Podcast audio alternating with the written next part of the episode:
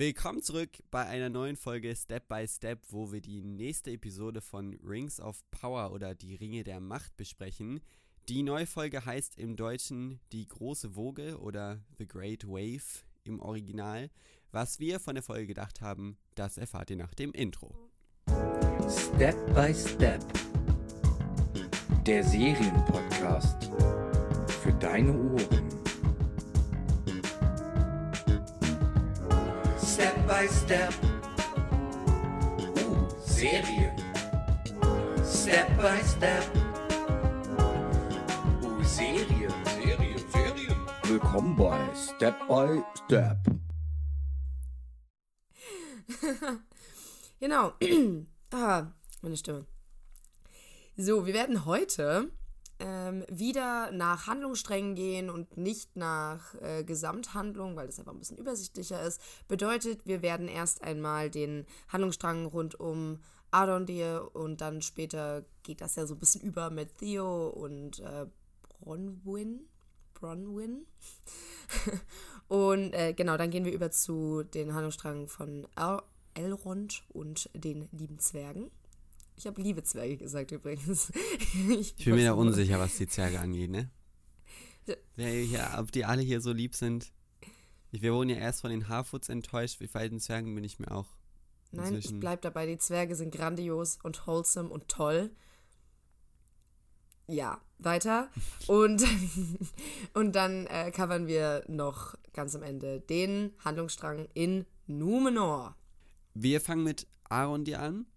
Mhm wo wir ja letzte Woche mit unserem Cliffhanger aufgehört haben, wo wir nicht gesehen haben, wer Ada ist. Ja. Jetzt sehen wir ihn. Es macht auch nicht viel Unterschied. Es macht gar keinen Unterschied. Das war also wirklich der unnötigste Cliffhanger, den ich seit langem gesehen habe. Ja. Wow. Also wenn, wenn man jetzt wenigstens diese Person, nee, den Schauspieler wussten wir ja aus der Cast. Ja, genau. Ja, also eben, es war jetzt kein krasser Schauspieler, der revealed wurde und es war jetzt kein Charakter, den man. Außer für die Game of Thrones sollte. Fans natürlich, die waren, die haben ja ihr Futter bekommen. Mit dem Schauspieler. Das war das Futter, ey, hört jetzt auf, Game of Thrones zu gucken und äh, steppt mal kurz rüber zu. Genau, kommt rüber zu Amazon. Hier haben wir Spaß. Hier haben wir Spaß. Hier sind ein paar Goodies für euch. Lasst HBO dann, dann, dann vermisst ihr es nicht zu sehr. Okay, egal. Auf jeden Fall trotzdem sehr viel Interessantes zu Ada. Es ist, ich finde tatsächlich, kann ich jetzt schon sagen, alles, was mit Ada zu tun hat, ist das Spannendste in dieser Folge, weil wir, also die gehen da durch. Es ist eigentlich eine sehr ähnliche Einstellung wie in der letzten Folge, wo er so durch die Menge der Orks durchgeht und äh, auf Aaron dir zu, der da hinter so einer Ecke sitzt. Und ein Ork liegt da ja gerade im Sterben und mhm. das, was da passiert, ist so super neu für mich auf jeden Fall in Herr der Ringe. Denn es ist, hat fast, fast etwas Religiöses. Wie dieser Ork irgendwie von Ada verabschiedet wird, der kniet sich neben ihn hin, fasst so sein Gesicht an und ist fast am Heulen, dass dieser Ork vor ihm gerade verreckt. Ähm, bringt ihn dann ja auch um, aber es hat irgendwie, es hat was Zeremonielles. Also wenn wir jetzt zum Beispiel zurückdenken an Herr der Ringe, wo es im dritten Teil diese eine Szene gibt mit dem Turm, wo die ganzen Orks sich einfach gegenseitig umkloppen wegen nix. Und mhm. also die, also du kannst ja irgendwas machen bei einem Ork und die haben sich direkt gegenseitig umgeschmissen und gekillt und was weiß ich. Und so eine, so eine, ja, fast menschliche, trauernde Züge zwischen ähm, den Orks. Eher halt elfisch. Eine, also ja. da merkt man halt, dass das ein Elf ist der ähm, sich gerade von einem lebenden oder sterbenden Wesen verabschiedet.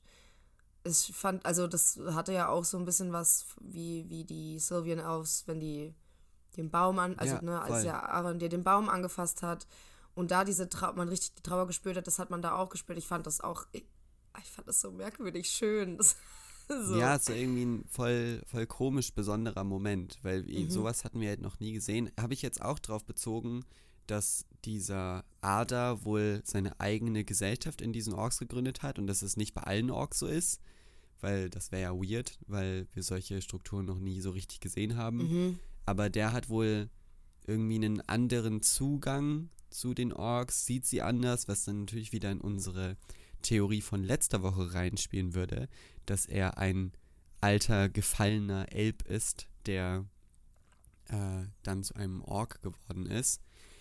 Ähm, es kommt dann zu einem Dialog zwischen ihm und Arondir, der sehr kryptisch ist. Also, mhm. obwohl die letzte Folge Ada hieß und obwohl wir jetzt hier ein paar Szenen mit ihm kriegen, ist es immer noch sehr schwammig, was diese Figur überhaupt ist, wer was er will. Ähm, aber ich würde trotzdem gerne auf ein paar Keypunkte eingehen, die mir aufgefallen sind. Die reden ja, also erstmal über das Design selbst. Ada, er sieht auf jeden Fall aus wie ein Elb. Also es ist mhm. confirmed, mhm. er ist ein Elb. Und er sieht ziemlich mitgenommen aus. Also sein halbwegs, ist das verbrannt? Sind das so Brandstellen oder irgendwie sowas?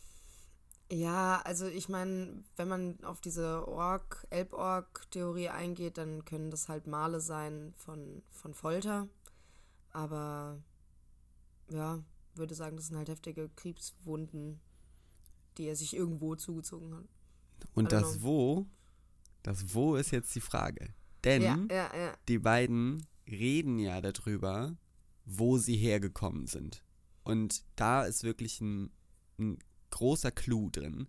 Denn sie sprechen über Beleriand. Und also, ähm, Aaron dir selbst sagt, er kommt aus Beleriand, was mich schon mal überrascht hat, weil Beleriand und nochmal ein kleiner History-Exkurs, ist das Setting vom ersten Zeitalter.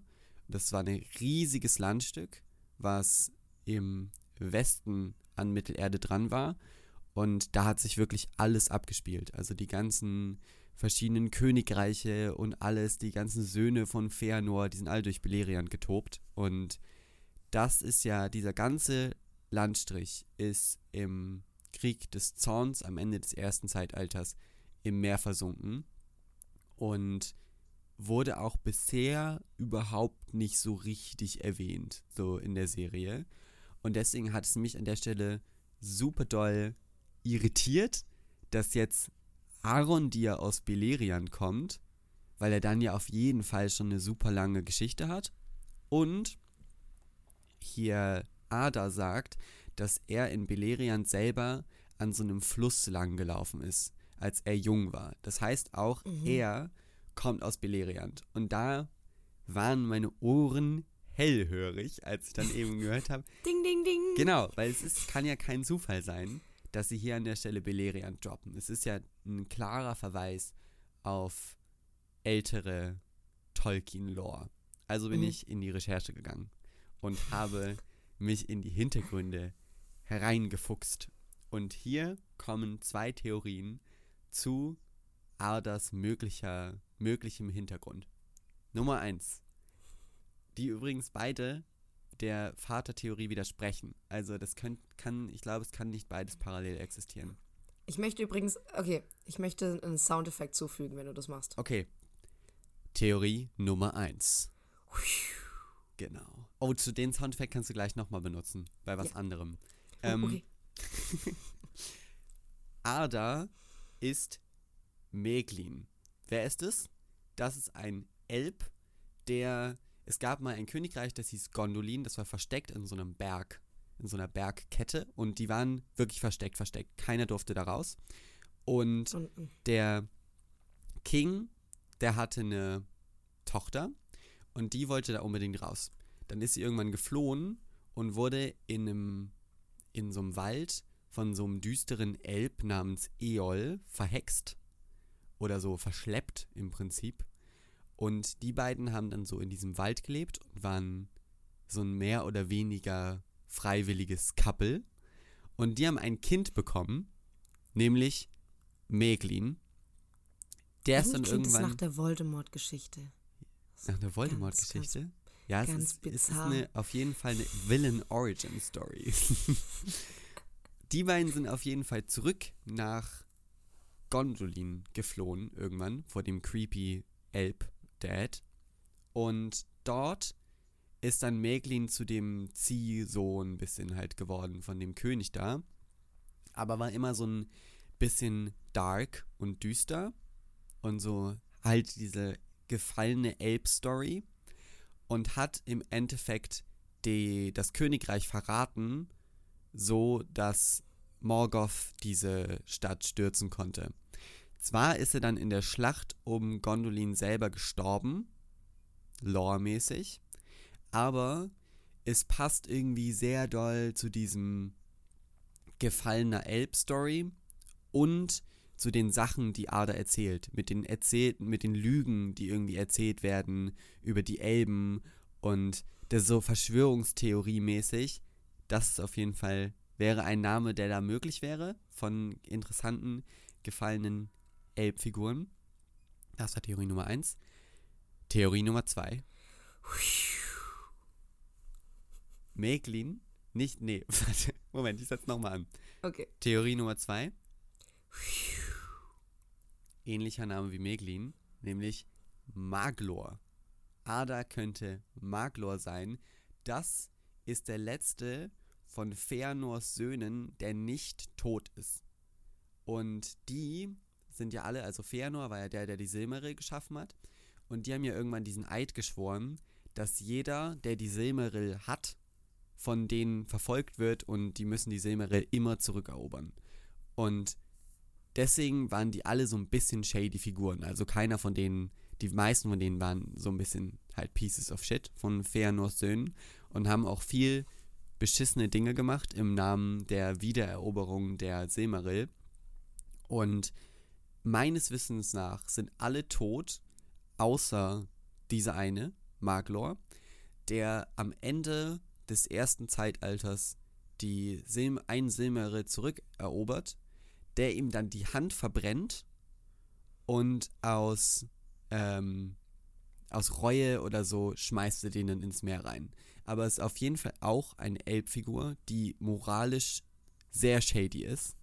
Und wenn man auf Aders eine Hand guckt, dann hat er da diesen fancy Handschuh an. Aber nur auf einer Hand, nicht an der anderen. Genau, genau die Theorie habe ich nämlich auch gehört. Das finde ich. Das genau. Da, also ist, da müsste ich auch, ich, ich bin nur auf das mit Beleriand selber gekommen, dass es da auf jeden Fall ein Hintergrund sein könnte und dann bin ich in die Research gegangen.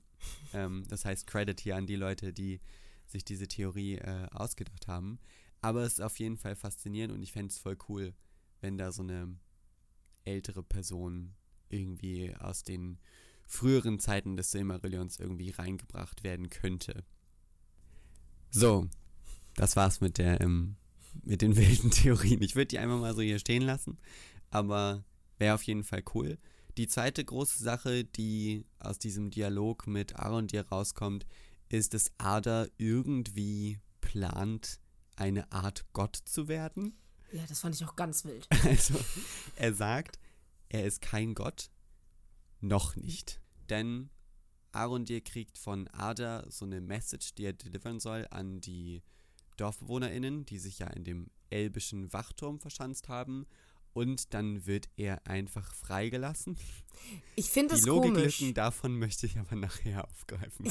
okay, gut. ähm, dann springen wir nämlich erstmal zu dem Handlungsstrang rund um Bronwyn und Theo, die sich eben in diesem Turm verschanzt haben. Und das große Problem da ist, dass die keine Nahrung haben und deswegen schlägt Theo vor, im, ganz im, zu Bronwins Unmut, die eigentlich nur im Bereich jagen möchte, schlägt Theo aber vor, dass die zurück in das Dorf gehen und da nach Nahrung suchen. Und hier ist eine erste Sache, die ich sehr merkwürdig finde, auf die du vielleicht eine Antwort hast. Oh Gott. Wir erfahren ja später, Spoiler, dass Waldrack, der alte, hässliche Dude, ähm, wusste, dass das Schwert in seinem, unter seinem Boden vergraben ist. Und er weiß auch, ja. was das Schwert macht und ist da irgendwie in der sauren Sekte mit drin. Und Theo weiß, dass er das Schwert aus Waldrakes Boden geklaut hat. Warum schlägt er Bronwyn vor, in Waldraks Anwesenheit, Zitat, wir gehen zurück in Waldrags Schuppen und holen Essen. So, und er sagt es so total suspicious Und du hast dann auch dieses Close-up von Waldreck, der daraus ja dann kombiniert, dass Theo das Schwert hat und ihn deswegen später darauf anspricht. Aber warum redet Theo über Waldrecks Teller? Warum, warum will er das überhaupt machen? Also ich glaube nicht, dass seine Hauptmotivation jetzt das Essen zu holen wirklich Essen holen ist, sondern der ist irgendwie fasziniert mit diesem Ort und dem Keller, wo er das Schwert gefunden hat und will da vielleicht noch mehr Informationen finden. Aber warum spricht er das direkt neben der Person an, von dem er das Schwert geklaut hat? Und es ist ja auch kein Zufall, sondern Waldreck reagiert ja darauf, ist von der Serie absichtlich gesetzt. Also, why? Also ich glaube ehrlich gesagt nicht, dass er da extra in den Schuppen reingehen wollte. Aber warum spricht er dann Waldrecks Keller explizit an? Er könnte also ja einfach so, sagen, ich will ja ins, ins Dorf gehen. Ach so, dass Waldreck im Endeffekt weiß, dass er da schon war und dass dieses Schwert auf jeden Fall schon weg ist. Ja, auf jeden Fall spricht er ihn ja am Ende drauf an. Das ja, heißt, genau. diese Connection hat, es gibt halt auch dieses Close-up direkt in der Szene, wo Waldreck so ein bisschen suspicious in die Kamera guckt. Hm. Also ich hatte eher das Gefühl, als äh, Theo da reingegangen ist, dass der wirklich sehr stark auf dieses Essen fokussiert was da am Boden lag. Aber das, gut, kann man jetzt sehen, wie man will. Ähm,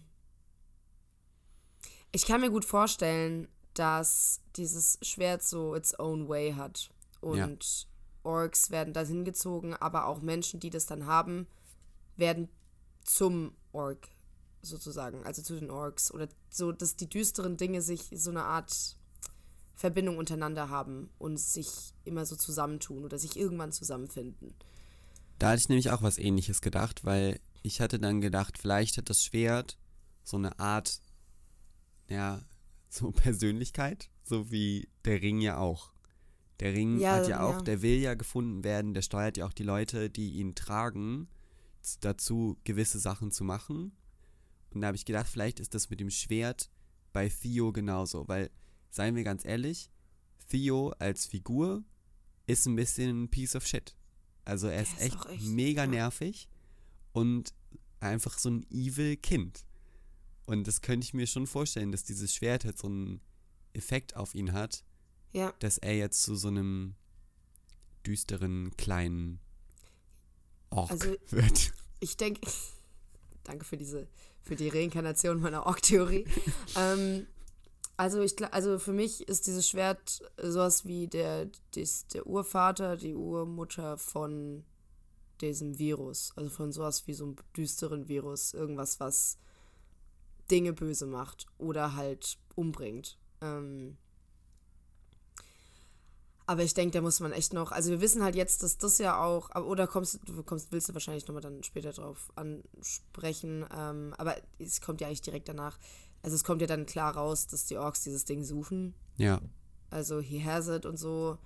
Ähm, und dass Ada das ja auch will, also die müssen es ihm ja bringen. Ja. Ja, ich weiß echt nicht, also ich weiß nicht, was es mit diesem Schwert auf sich haben soll. Irgendwas Böses, aber ich kann mir auch gut vorstellen, dass das auch irgendeine Verbindung zu den Elben hat. Also wenn es wirklich was ist, was, ähm, womit vielleicht Menschen und Orks nicht unbedingt was anfangen können, aber Ada kann damit was anfangen und vielleicht irgendwie Orks vermehren. ich glaube, nein. Ich möchte diese Theorie jetzt einfach. Ja, wir mal, lassen das drin. Ich will die, ich will die drin lassen. Das ist, das ist Step by Step Canon. das ist Step by Step Canon. Ich sage hiermit, ich glaube, dieser Hirt macht Orks. so. Ende. ja. Aber, ähm, Genau, und ich glaube, das ist jetzt an dem Punkt, glaube ich, alles, was man sagen kann, dass es irgendwie wie so eine Art Virus ist. Dass es irgendwie vielleicht auch Kräfte verleiht, aber nur unter dem Kosten von Gutem oder Leben. Naja, wir hatten auch, wir hatten ja auch gepokert, dass es eventuell eine Morgulklinge ist, die ja mhm. in Herr der Ringe auch verwendet wird. Und da hatte ich dann erst, weil Theo geht dann ja mit Rowan in das Dorf und dann werden sie überraschend, also Theo wird von Orks überfallen und er schneidet tatsächlich den einen Ork mit dem Schwert, also er verletzt ihn an der Hand. Und dann habe ich versucht darauf zu achten, passiert irgendwas mit diesem Ork, weil als Frodo von dem Ding gestochen wird, von der Morgelklinge, ist er ja in praktisch drei Sekunden schon halb tot, so wie das bei Frodo auch so das Ding ist, dass er Ja, ja, Frodo stirbt. liebt es, einfach permanent Nahtoderfahrungen zu haben und, und permanent gerettet zu werden. Ja, useless. Einfach, einfach nur useless. Einfach nur useless. ähm, aber bei dem Ork macht es nichts. Aber dann bin ich auch drauf gekommen, was du eben schon gesagt hast, dass Rowan ja offensichtlich anfängt, ein bisschen zu gammeln. Also sein, sein Körper ist äh, bisschen, es sieht nicht mehr taufrisch aus, sagen wir es so. Nee. Und der hat sich ja in Folge 1 an dem Ding geschnitten. Mhm. Das heißt, vielleicht ist es wirklich eine Morgul-Klinge. Das heißt, es braucht genau drei weitere Folgen, bis auch Theo so aussieht. Hat er sich auch dran geschnitten? Ja. Ja, Dachte, ich glaube, das, das mit, dem, mit dem mit dem Selbststechen, äh, das zählt, glaube ich, nicht. Okay. Ja, gut. Weiß ich aber nicht. Also, ja, es ist auf jeden Fall alles verwirrend. Ich habe eigentlich immer gedacht, wenn man mit einer Morgul-Klinge gestochen wird, dann wird man selber zum Nazgul. Aber es gibt ja noch gar keine Nazgul. Also es ist eigentlich so eine. Kann das ergibt sein. vom, von dem Kreislauf irgendwie keinen Sinn. Also, hey. Äh, Vielleicht nur in Verbindung mit den Ringen und äh, das ist dann das große Ding oder so. Hm. Who knows? Wichtig Who knows? ist auf jeden Fall, dass sie sich halt mit dem. Er kann sich mit der Klinge selber stechen. In den Arm macht er das mit der Unterseite. Und die fängt dann halt Feuer und wird zu so, so einer eigenständigen, zu einem großen Schwert. Ähm, womit er dann ja diesen einen Ork verjagt.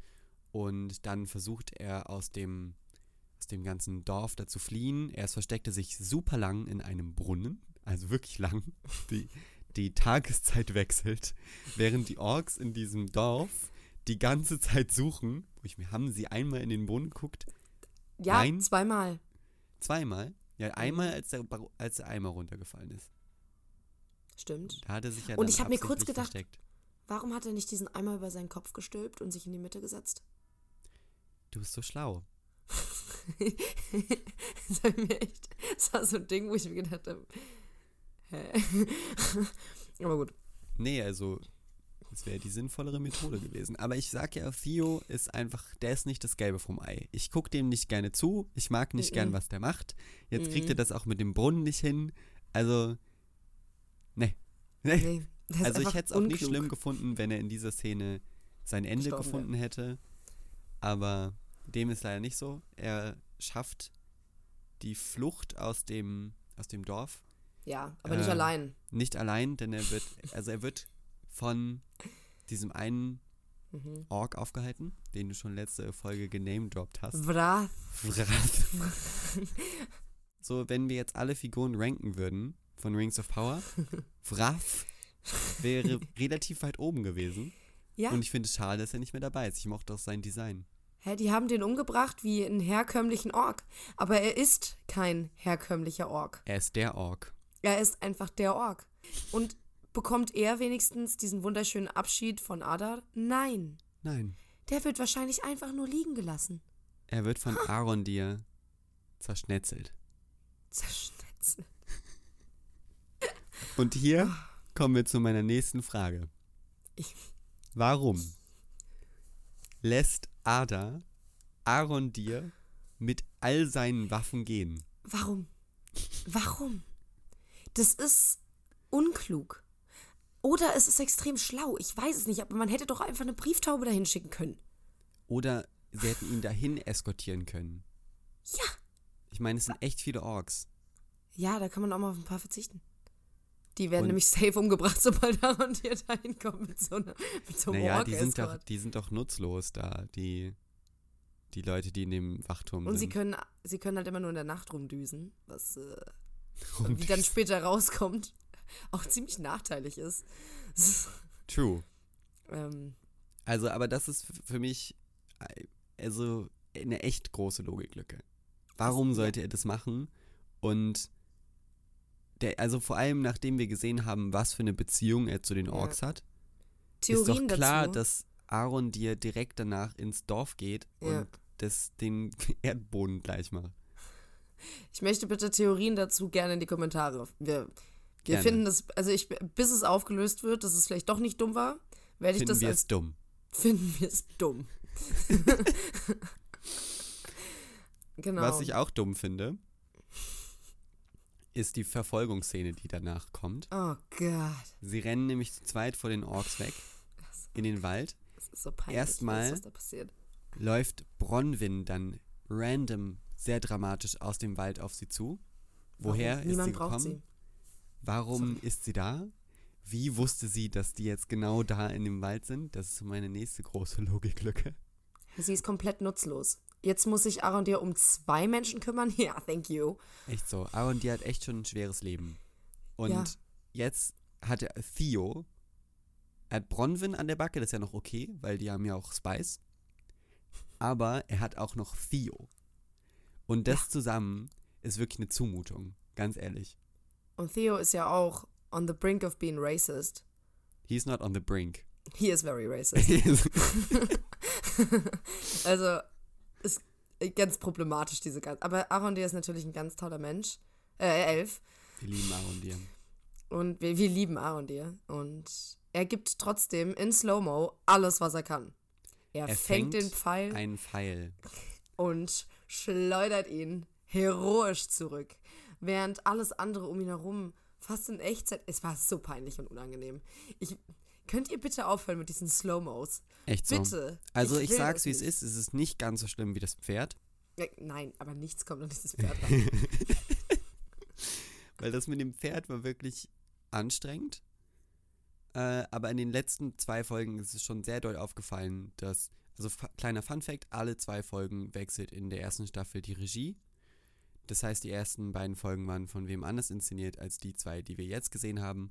Und in den letzten beiden war es doch schon sehr offensichtlich, dass Slow-Mo doch hart überbenutzt wurde. Und das brauche ich nicht zwingend. Und ich brauche tatsächlich auch nicht, dass die Elben solche super Marvel-Heroes sind, die Pfeile aus der Luft fangen.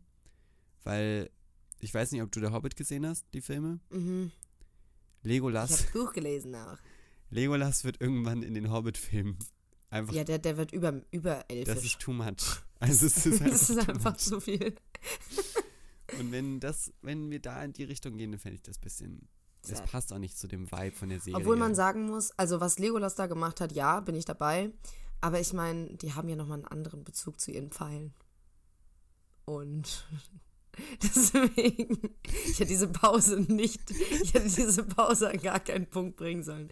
Nee, aber ähm, dass der sowas kann, das ergibt für mich schon Sinn. Also, dass er diesen Pfeil fangen kann und zurück. Weil die sind da ja schon sehr gelenk. Aber Pfeile sind echt schnell.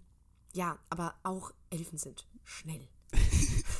ich, nee, ich habe das dem komplett abgekauft, dass er das kann. Okay. So, wenn Hawkeye das kann, dann können die das auch. Also wenn es nicht in Slow-Mo gewesen wäre, wäre es für dich okay gewesen. Ja, genau, wenn es so ein richtig schnelles Ding gewesen wäre. Ich glaube, ich hätte ich hätte die Szene auch viel mehr gefeiert, wenn ich schnell gewesen wäre. Ja, so war sie sehr dramatisch und hatte fast das Gefühl, als würde gleich jemand sterben. Ja. Aber das ist dann ja auch nicht passiert, weil die laufen ins Sonnenlicht, da können die Orks nicht hinterher und der Handlungsstrang ist dann auch schon fast zu Ende äh, Aaron dir übermittelt dann die Nachricht, also die kommen dann in diesem, in ihrem Turm wieder an und Aaron dir übermittelt die Nachricht, dass Ada möchte, dass die sich alle ergeben und ihr den Anspruch auf das Land aufgeben und sich ihm unterwerfen und dann würde niemandem was passieren, was ich eigentlich ganz nett finde. So im Vergleich zu was in Herr der Ringe immer so abging, da wurde ja sowas nie verhandelt, da wurde sich immer gekloppt. Also vielleicht also ist natürlich jetzt nicht so kompromissbereit, aber trotzdem wenigstens eine nicht gewaltvolle Lösung, die wahrscheinlich in der nächsten Folge dazu führen wird, dass sich, oder in der übernächsten, dass da eine kleine Belagerung passiert oder eine kleine, schon mal eine kleine Schlacht um diesen Wachturm. Könnte ich mir mhm. auf jeden Fall vorstellen. Ähm, und dann das letzte Detail in dieser, in dem Handlungsstrang ist der Dialog zwischen Waldreck und Theo, wo dann jetzt eben rauskommt, dass Waldreck von diesem Schwert weiß und er hat doch so ein, er hat so Narben auf seinem Unterarm wo halt klar wird, er hat dieses Schwert auch benutzt. Übrigens, wenn man Morgul-Klinge recherchiert, dann auf der, auf der Seite von Lord of the Rings Wiki oder wie auch immer es heißt, das Design, was da von dem Schwert ist, das hat auch diese Dorn unten am Griff. Hm. Also. Ja, es könnte schon echt sein. Kleine. Aber an sich ergibt es halt jetzt noch gar nicht so viel Sinn, dass das da ist. Ja, also ich war wirklich auch, die Morgul-Klinge davor? Ich habe versucht zu recherchieren, wer so Morgul-Klingen hatte und es wird eigentlich immer nur auf den Witch King zurückgeführt, der die hatte. So, das sonst, spricht dann gegen die Hellbrand Witch King Theorie ein bisschen. Stimmt. Oder es gibt halt mehrere Morgul-Klingen. Ja. Weil äh, Waldrake sagt dann auch in dem Dialog, dass die, das Schwert eine Sache ist, die von Sauron selbst geschmiedet wurde und den Anführern im, unter den Menschen in den Southlands gegeben wurde, die halt ihm für ihn gekämpft haben, wo halt offen gelassen wird, ob es nur ein so ein Schwert gibt oder mehrere. Ah, okay. Ja, gut. Also vielleicht gibt es auch mehrere, aber dann wäre es komisch, dass sie sehr doll nach diesem einen suchen. Mhm. Also ich würde jetzt gerade erstmal glauben, es ist nur eins. Es kommt auf jeden Fall raus, Waldrick ist auch einer von den alten Racists, die immer noch für Sauron kämpfen. Pro Sauron. Ein Pro-Sauron-Dude. Und ich würde vermuten, wenn es jetzt zu einer Schlacht kommt, tatsächlich an diesem Turm, dass die Pro-Sauron-Gang wahrscheinlich für Krawall sorgen wird währenddessen. Vielleicht verlieren sie sogar die Schlacht, weil die Pro-Sauron-Gang, mhm. das ist wahrscheinlich nicht nur Waldrak und Theo. Der ganze Vibe von diesem Dorf ist kritisch. Also, ja, stimmt. Ich also glaube, die verstehen sich alle nicht untereinander, die sind super gespalten, sind alle unfreundlich zueinander. Ich glaube, ich würde einfach gehen. Nee, die sind es echt nicht wert, ganz ehrlich. Nee, die sind es nicht wert. Ähm, ich, ich wollte auch, dass, also, ich wollte mal kurz sagen, wie der Handlungsstrang von Theo auf Amazon beschrieben wurde. Ähm, und zwar, also alle haben eine normale, also einen normalen Satz bekommen. Arondir wird ein Ultimatum gestellt. Uh, was ist das? Guter Teaser. Isildur steht am Scheideweg. Elrond deckt ein Geheimnis auf. Und bei Theo steht, Theo hört nicht auf seine Mutter Bronwyn. little shit. That little shit. Aber das war, man hätte auch sagen können, äh, Theo gerät in Lebensgefahr oder sowas, irgendwas, aber was ist das? Also ich glaube selbst die Person, dieser Praktikant oder Praktikantin, die diese Texte schreiben muss, hat gar keinen Bock auf den auf Theo. Nee, der Handlungsstrang ist auch wirklich, ich sag's es ist das mein least favorite Handlungsstrang. Ja, in, ja, ja. In dem ganzen Safe, Ding. auf jeden Fall, ja. Wobei jetzt hier am Ende noch ein ganz kleiner, cooler Verweis ist, nämlich Waldrick sagt, äh, fragt Theo, ob er den, den Meteoriten gesehen hat und sagt, dass das ein Zeichen ist, dass Sauron bald zurückkehrt oh, und dass sie sich bereit halten müssen. Was hast du gesagt? Ja, auch Gandalf. Wenn Gandalf am Ende an allem schuld ist, fände ich richtig wild. Naja, also auf der Oberfläche würde das ja sagen, dass das Sauron ist. Also, okay, der Meteorit ist runtergekommen. Das okay. ist es so der Startschuss dafür, dass Sauron halt wiedergekommen ist. Aber man okay. kann es eben auch in die andere Richtung denken, weil die Götter die Zauberer ja runtergeschickt haben in mhm. Times of Need. Das heißt, wenn ein Zauberer runtergeschickt wurde, könnte es genauso ein Zeichen dafür sein, dass das Böse wieder ja, ja, ja, ja, ja. emerged, als ähm, wie wenn es Sauron wäre. Dann ist bloß die Frage, warum weiß Waldreck von den Ways und, of the Gods? Und der Fremde hat kindness in his eyes. We love him. We And love we hate him. And we, ja, er ist auch echt dumm. Okay, aber das ist wahrscheinlich äh, zudem nächste Folge mehr. wahrscheinlich. Echt so, der ist ja nicht, den haben wir diese Woche nicht. Nee, wir haben trotzdem über ihn geredet. Oh Gott. Wir sind obsessed. Wir sind obsessed. okay, that Elrond. concludes that. Off to Elrond. Äh, da sehen wir auf jeden Fall, dass die, dass die Konstruktion von diesem Ding, was sie bauen, schon sehr weit fortgeschritten ist wo ich mich dann auch gefragt habe, wie sind diese einzelnen Handlungsstränge in ihrer Zeitspanne, wie stehen die zueinander? Weil Aaron die ist zwei Tage oder so oder anderthalb, während das von Elrond, also die haben ja schon ein halbes Schloss gebaut, die Zwerge. True. Also da ist auf jeden Fall ein bisschen, da muss ein bisschen Verschiebung sein. Ähm, dann kommt ein Dialog zwischen Elrond und Celebrimbor, wo ich wieder sagen muss, oh, ich weiß nicht, ob ich das schon mal gesagt habe, aber jedes Mal, wenn ich ihn sehe, denke ich, Celebrimbor ist ein bisschen shady. Mhm. Ist ein, ich vertraue diesen Menschen nicht. Und ja, also mit dem, mit dem, wo es dann wahrscheinlich irgendwann hinführen wird, finde ich das eigentlich ganz cool, dass der so eine, der hat so eine leicht tüdelige, aber auch nicht vertrauenswürdige Aura. Und das finde ich eigentlich ganz cool, dass sie das bei ihm haben. Durin äh, vertraut ihm auch nicht. Das hat er nämlich gemerkt. Ja. Denn er sagt, er ist verletzt. Er wirkt persönlich verletzt, dass Durin nicht mit ihm redet. Weil er wollte ja unbedingt den Zwergen beim Arbeiten zugucken, aber Durin ghostet ihn einfach komplett. Und jetzt sitzt er in seiner Schmiede, in seinem hübschen Haus zwischen seinen ganzen Relikten und weint sich an Elrons Schulter aus. Ich kann das auch durchaus nachvollziehen. Ich glaube, ich fände es auch richtig schlimm, wenn Durin mich, mich nicht mögen würde. Der Durin ist eine wholesome Queen. es ist so wahr. und ich, ganz ehrlich, diese Beziehung zwischen Elrond und Durin ist the most wholesome thing. Naja, sie ist aber so auch ein bisschen schwierig. Weil ja, das sagt nachvollziehbar. Aber Celebrimbor sagt das und Elrond geht direkt investigaten, ob Durin ihn vielleicht angelogen hat. Also so da ist jetzt das Vertrauen jetzt auch nicht hundertprozentig da. Ja, okay. Ähm, aber es passt zu einer Theorie, die ich nachher habe. Mhm. Auf jeden Fall geht er zurück nach Moria und versucht herauszufinden, was Durin geheim hält. Und der ist nicht da, also er sucht ihn, er trifft nur auf dieser und versucht eben auch aus ihr eigentlich sehr ehrlich zu sagen. Er sagt direkt, hallo, Mädel, lügst du mich eigentlich an? Und sie hat dann so eine ganze Cover-up-Geschichte, wo Durin gerade ist und warum er nicht da ist und behält eben dieses Geheimnis, was wir vorher schon gesehen haben mit dieser Schachtel vor Elrond. Versucht sie es jedenfalls geheim zu halten. Aber Elrond ist ein sneaky Elb, der alles kann.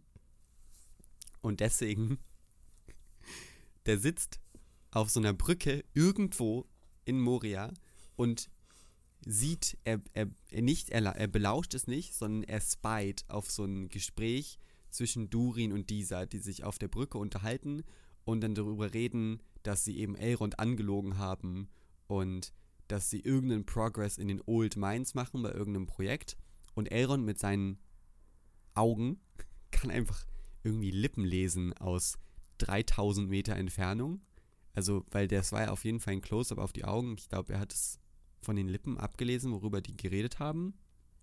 Und hier übrigens, als dieser geht, macht sie den stylischsten Umhang-Turn, oh. den ich jemals gesehen habe. Hier kannst du jetzt deinen Soundeffekt nochmal machen.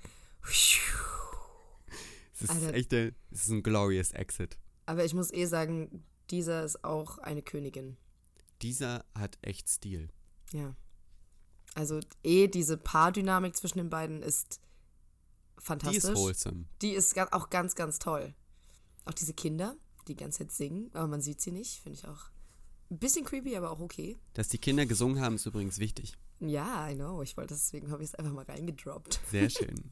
Weil ich dachte, ich bin, ich wusste nicht genau, wo ich es erwähnen soll, aber sehr schön, dass du das jetzt gesagt hast. Denn Elrond geht dann nämlich auf den Weg, wo äh, zu diesen Old Mines, was er halt belauscht hatte, und findet so eine versteckte Felstür, was er daran merkt, dass da halt Fußspuren hinführen und so ein Luftzug darunter ähm, durchweht.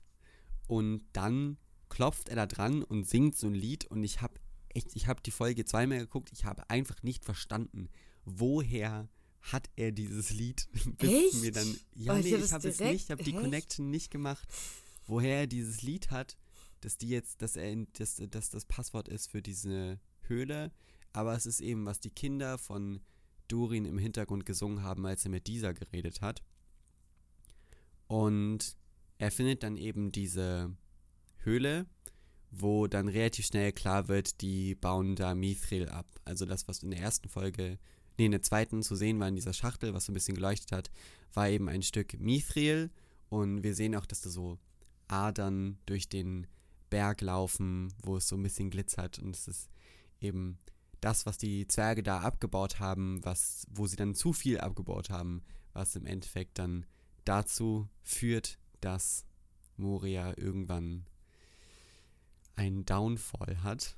Willst du noch sagen, wofür Mithril benutzt wurde in den Herr der Ringe Filmen? Mithril wurde für das Kettenhemd benutzt von ja, Frodo. Genau. Genau. Also das Kettenhemd, Bilbo hat es auch schon.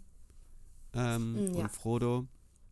Und das ist das, was denen mehrfach das Leben rettet. Also Frodo wird da einmal von diesem Troll, auch in Moria übrigens, mhm. abgestochen und stirbt nicht, weil er eben dieses Kettenhemd trägt.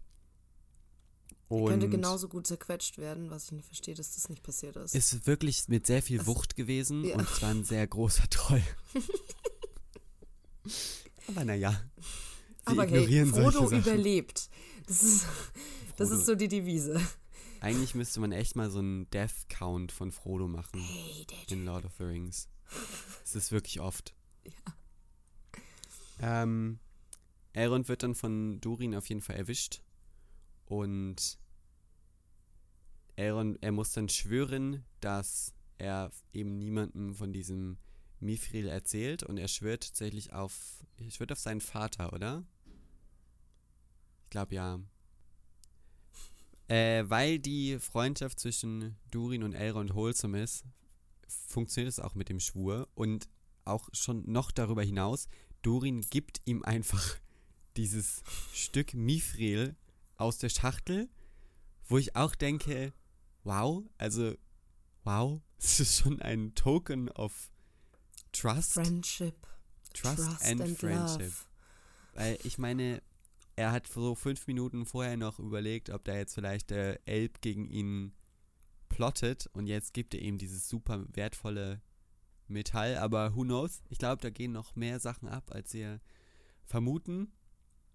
Äh, und genau in diesem Moment bricht dann irgendwo irgendwas zusammen, nämlich in diesem Schacht, wo sie graben und das ganze, die ganze Höhle erschüttert und man könnte jetzt ein bisschen drauf spekulieren, weil sie, sie graben ja, Gandalf sagt in äh, Herr der Ring 1, dass die Zwerge zu tief gegraben haben und etwas erweckt haben, was nicht wach sein sollte.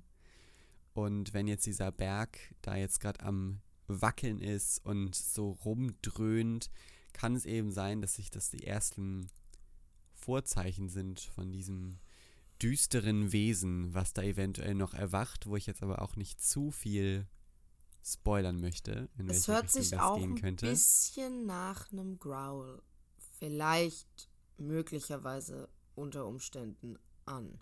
Does it? Mhm. Okay, müsst ihr nochmal reinhören. Muss Hört nochmal rein. Vielleicht ist es auch ein Growl. Aber auf jeden Fall passiert da irgendwas und äh, ich wahrscheinlich nicht zufällig. Dabei werden, glaube ich, vier Zwerge verschüttet und Durin stürzt sich rein, um die zu retten. Was ich dann richtig cool finde, ein kleiner, kleiner Moment zwischendurch, dass dieser tatsächlich zu dem Berg sinkt und ihn bittet, diese Leute, die ihn da drin verschüttet wurden, wieder freizulassen. Und es ist halt so ein, so ein A Plea to the Rocks, also eine, eine Bitte an die, an die Steine. So heißt übrigens auch ein Track in dem Soundtrack. Und das hat ah. sie ja vorher schon gesagt gehabt, dass sie zu den ja, was möchtest du sagen? Ähm, ich wollte eigentlich nur an der Stelle erwähnen, wie schön der Übergang ist. Ähm, du also man hört ihr singen schon, klar, es ist eine unangenehme Slow-Mo, aber wo äh, Bronwyn und ähm, Arondir und Theo da an der einen Seite stehen, die Sonne geht auf, da kommt dieser, also der Übergang ist, dass sie singt und dann sieht man das Singen von dieser. Ich fand, das war wirklich ein sehr, sehr, sehr schöner Übergang. Voll. Ich fand es auch ein Magic Moment in der ja, ganzen, ja. in der ganzen Folge, weil auch, ja, die Slow-Mo war cringe, aber das Bild, wo sie da auf der, auf der Wiese standen und die Sonne im Hintergrund aufging, Aaron, Dia, Bronwyn und Theo, das war halt schon super schön. Dann kam diese riesige Aufnahme von den Bergen und dann hat man erst verstanden, dass auch wirklich in der Serie jemand singt. Wo ich schon gesagt habe, äh, wow, weird, auf den ganzen anderen Tracks singt niemand so doll offensichtlich, außer so ein kleiner Chorgesang im Hintergrund. Aber ja, dass dieser dann halt wirklich zu dem Berg singt, wie sie es halt auch in Folge 2 gesagt hat. Fand ich richtig schön, also ein, einer der Highlight-Momente der Folge. Und dann kommt raus, dass die das auch schaffen, dass die alle, alle Zwerge retten aus dem, aus dem Schacht. Und nachdem sie dann da alle draus gerettet haben, kommt raus, dass der ältere Durin, also Durin Senior, der, der Vater von Durin Junior, dagegen ist, da eigentlich weiter zu graben. Und Durin Junior ist so ein bisschen angry auf seinen Vater und dann kommt ein sehr wholesome Monolog von Elrond, der die Lebensgeschichte seines Vaters kurz erzählt, die wir ja schon in der Folge davor aufgegriffen haben, wenn euch das interessiert. Hört da nochmal rein. Ähm, und er kommt dann zu dem Fazit, dass egal, ob sein Vater ihn jetzt, wenn er, wenn er ihn nochmal sehen würde, ob er ihn judgen würde oder ob die nett miteinander reden würden, die Interaktion wäre ihm egal. Hauptsache, er könnte nochmal mit seinem Vater interagieren und dass Durin alle Zeit, die er noch mit seinem Vater hat, wertschätzen soll und eben nicht ähm, wütend auf ihn sein soll, was auch ein sehr schöner Monolog war, der dann direkt darüber überleitet, dass die beiden Durins sich unterhalten und Durin Junior entschuldigt sich und ist so ganz demütig eigentlich fast zu seinem Vater und in der Defensive und dann kommt von Durin Senior ein auch ein sehr herzerwärmender Monolog, dass er seinem Sohn vertraut, egal was er macht und ihm immer zuhört und dass da echt eigentlich eine schöne Bindung zwischen den beiden ist, was ich nicht erwartet hatte nach diesen, ähm, was dann davor davon ihnen gezeigt wurde und über die gesagt wurde. Aber ganz am Ende von diesem Dialog bricht wieder alles wholesome-mäßig auseinander, denn Durin Senior fragt seinen Sohn nach dem Bauchgefühl, was er zu Elrond hat. Ob da irgendwas mehr dahinter ist oder ob Elrond wirklich nur für, ähm, für, diese, für dieses Bauprojekt da ist. Und Durin sagt dann, dass er vom Bauchgefühl glaubt, da steckt noch mehr hinter. Und mein erster Impuls war dann, Mann, vertraut doch endlich dem wholesome Elrond, dass er nichts Böses will. Und dann habe ich aber mehr drüber nachgedacht und ich glaube immer noch, Elrond will nichts Böses. Aber ich glaube, dass es so wirklich eine Möglichkeit gibt, dass er da nur hingeschickt wurde, um dieses Mithril zu finden. Und da weisen für mich mehrere Sachen darauf hin, die ich mir überlegt habe.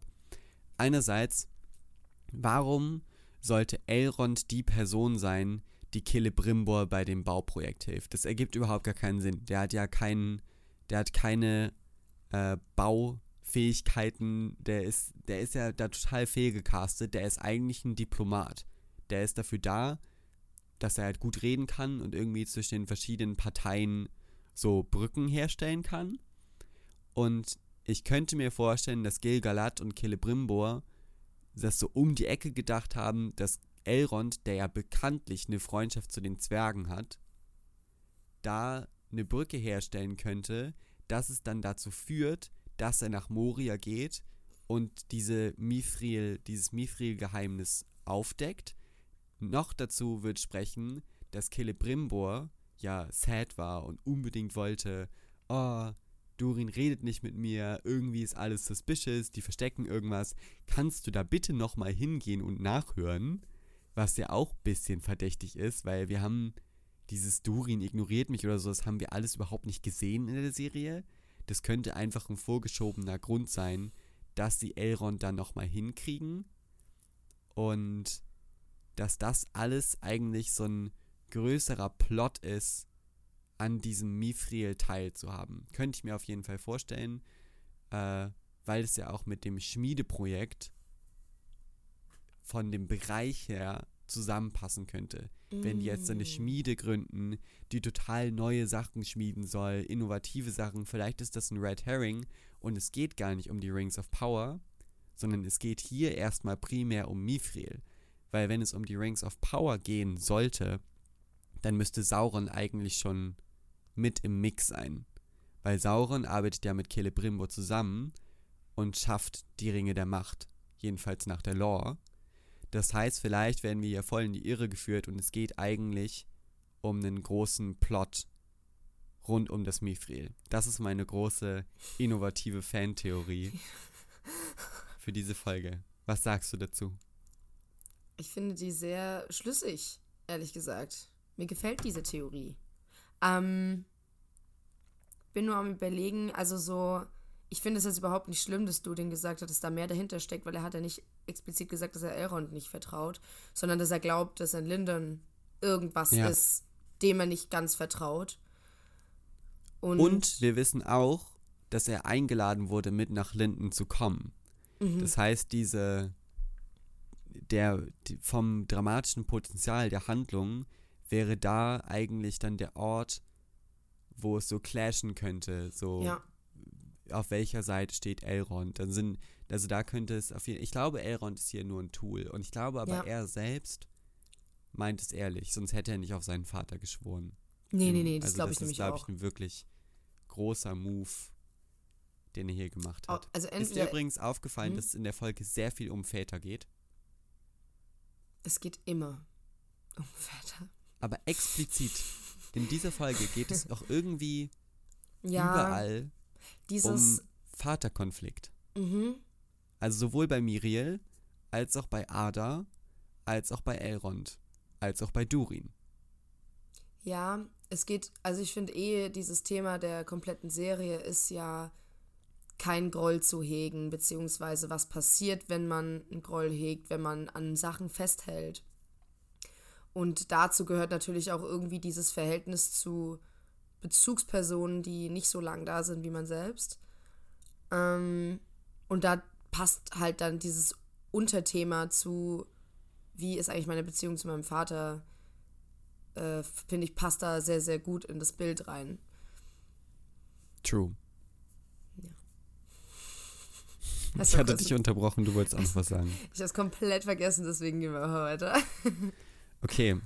Ja, das war es aber dann schon. Das, also mit dieser großen mhm. Theorie wollte ich Elrons Handlungsstrang Grandios. closen. Grandios. Ich muss auch sagen, es hat mir sehr, sehr gut gefallen, diese Theorie.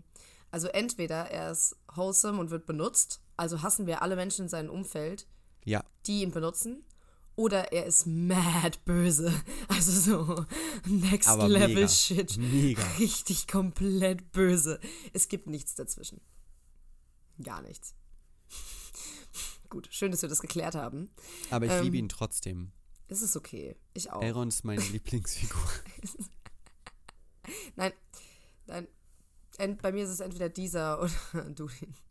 Okay. Wirklich, bei mir sind es die Dann sind Zwerge wir wenigstens allgemein. im selben Handlungsstrang. Ja, ich bin wirklich ein ganz, ganz großer Fan von den Zwergen. Gut, dann gehen wir mal weiter wieder nach Numenor. Mm, und wir fangen an mit einer Vision von Miriel, wie sie ein Kind segnet oder ein Neugeborenes segnet.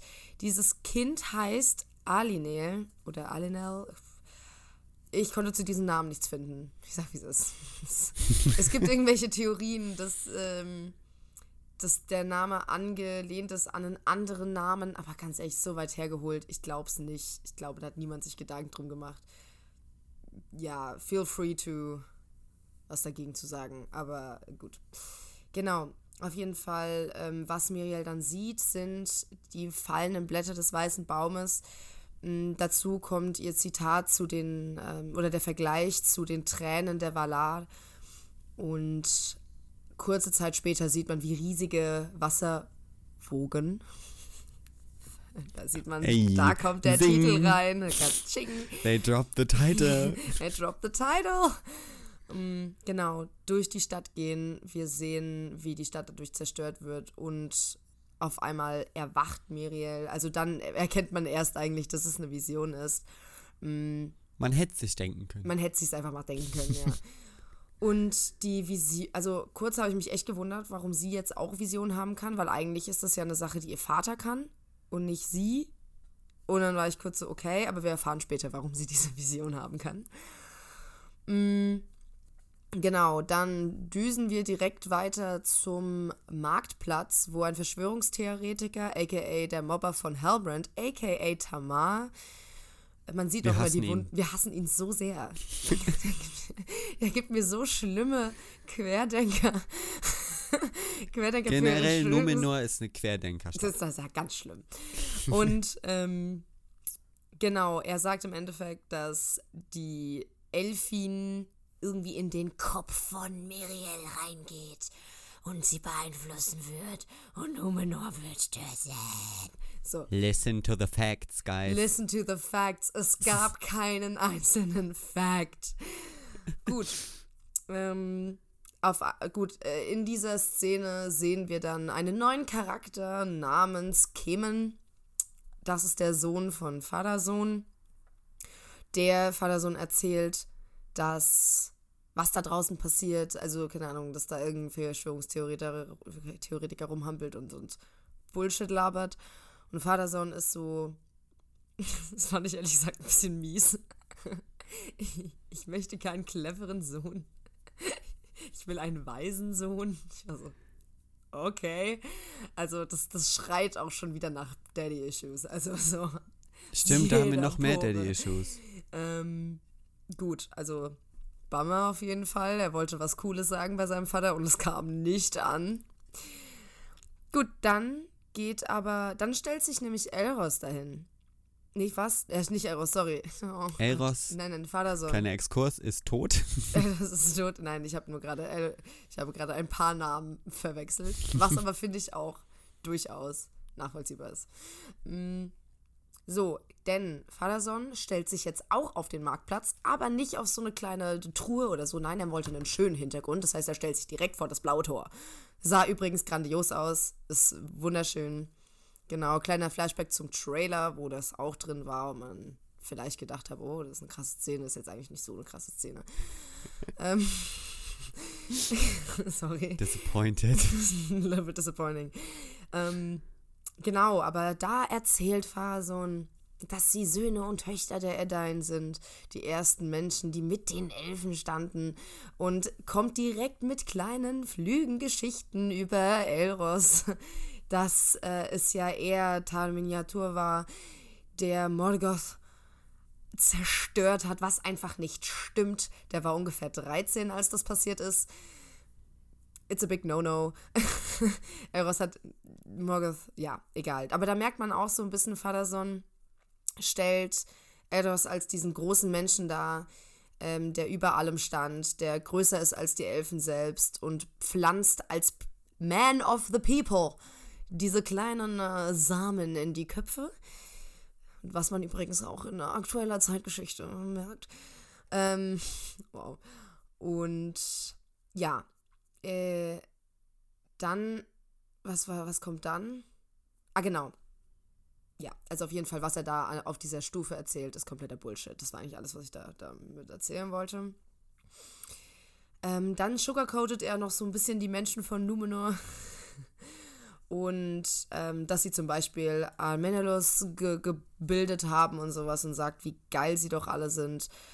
Und äh, dass Elfen niemals die Kontrolle über Numenor erlangen werden. Spoiler Alert, das wird wahrscheinlich wirklich nicht passieren. und jetzt kommt's nämlich.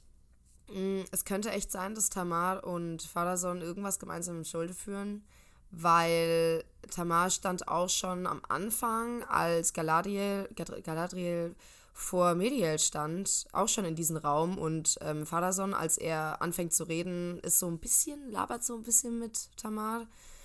Und ich meine, es würde ja auch Sinn ergeben, dass Tamar so die Verbindung ist zu den Menschen. Und er hat ja alle zusammengetrommelt am Marktplatz und daraufhin konnte Vaterson sich hinstellen und seine. Ich finde, die Rede ist nicht gut, aber okay. Nee, voll überhaupt nicht. Ähm, Ich hätte nicht gecheert. Ja, ich hätte auch nicht gechillt. Ich glaube, ich wäre direkt zu Galadriel gerannt und hätte gesagt, ich bin jetzt eine von dir. ähm, Gott, ich glaube, ich wäre das größte Galadriel-Fangirl, sobald sie da reinkommt. So, Galadriel hätte es gehasst. Galadriel hätte mich vor allem gehasst. Einmal, ich lache zu viel. Das gefällt ihr gar nicht. Ja, sie ist, sie ist sehr serious. Also wirklich sehr serious. Außer sie reitet. Flashback. Ja, stimmt. Okay. Aber dann, dann hört es bei den anderen auf mit Lachen. Weiter geht's. mit, mit äh, der Handlung. äh, genau, also ich würde mal diesen Tamar ein bisschen in, äh, in den Augen behalten. Ich glaube, der ist nämlich, oh, da steckt ein bisschen mehr dahinter. Ja, der gehört zum ich auch. großen Überplot von da Vater bin ich bei dir. Äh, dann sehen wir, dass Kim äh, Elendils Tochter Ariel hot findet und möchte sie davon überzeugen, einen Wein zu trinken. Das ist ein komplett unnötiger Nebenplot für diese Folge, aber egal. Ja, das ist auch die starke Konkurrenz mit Theos Nebenplot für meine ja. least favorite Momente dieser Folge. Ja, genau. Ich frage mich auch ganz ehrlich, also kein Hate gegen Ariel. Aber sie ist aber unnötig? Isildur ist die Figur aus der Familie in der Generation, die wichtig wird für die Handlung ja, generell. Komplett. Warum spenden wir dann die Zeit mit Ariel und nicht mit Isildur? Also vielleicht ist, äh, haben wir am Ende noch diesen kleinen Moment, wie Kemen sich gegen seinen Vater stellt und mit Ariel und einfach für diesen Moment gibt es jetzt diese zwei Charaktere, die sich nicht wirklich gegenseitig lieben, weil Ariel lehnt den Wein ab, den er ihr anbietet. Sehr schlau übrigens. Gut gemacht. Ähm, und So, dann äh, whizzen wir jetzt wieder zurück zu Galadriel. Und die spricht mit Miriel und sagt halt, Sauron ist böse, bitte kommt und, und kommt zu den Southlands und unterstützt uns. Mm, und sagt, dass Halbrand möglicherweise es schafft, die Menschen der Southlands zu vereinen. Aber das alles überzeugt Miriel nicht. Und dann kommt ein ganz schöner visueller Kniff. Ähm, in dem, also die Konversation kippt so ein bisschen von Miriel hat die Kontrolle zu Kurzzeitig übernimmt Galadriel die Gruppekontrolle, weil Miriel geht von dem Protest runter, stellt, steht unter ihr und auf einmal spricht, also das fand ich übrigens extrem frech von ihr, aber Galadriel sagt im Endeffekt, sie möchte jetzt nicht mehr mit Miriel reden, sie möchte jetzt bitte mit dem echten König reden und nicht mit der Person, die halt gerade so in charge ist. Äh, frech. Und ja dafür hat sie es auch eindeutig verdient, in den Kerker geworfen zu werden. Der Cut war auch funny. ja, stimmt. Halbrand war so, ich meine, er hat so oder so erwartet, dass das passieren wird, an einem bestimmten Punkt. Und jetzt äh, düsen wir, bevor wir zu dieser Konversation kommen, zu Isildur. Und er ist wieder auf dem Boot. Er hört eine weibliche Stimme, die ihn ruft. Was ist das? Man weiß es nicht. Und du machst das großartig. und jetzt kommt's. Und das ist echt gemein. Aber der macht jetzt extra Sachen falsch auf dem Boot, dass der rausgeworfen wird. Ähm, wir erinnern uns an die letzte Folge.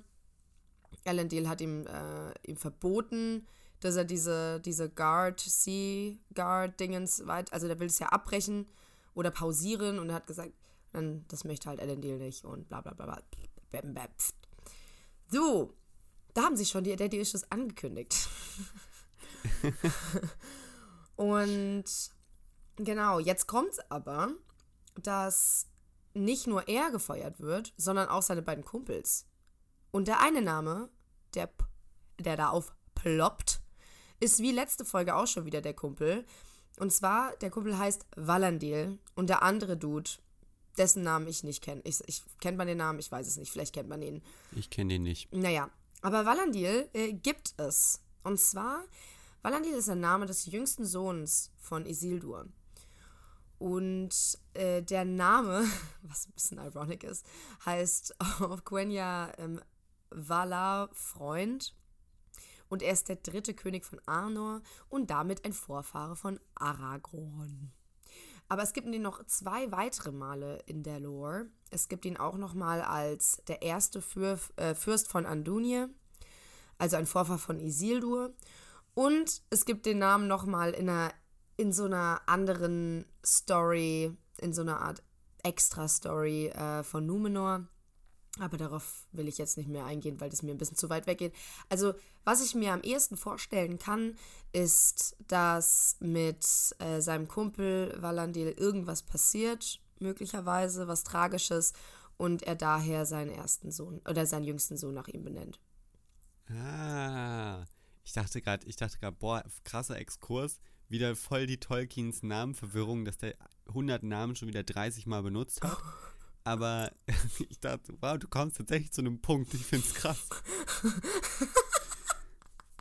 ich hätte am Ende einfach so sagen sollen, ja, Punkt. Und das, das sind Namen, die schon mal verwendet Das war die letztes Mal, wo ich da diesen Namen gebracht habe, was einfach keinen Sinn ergeben hat.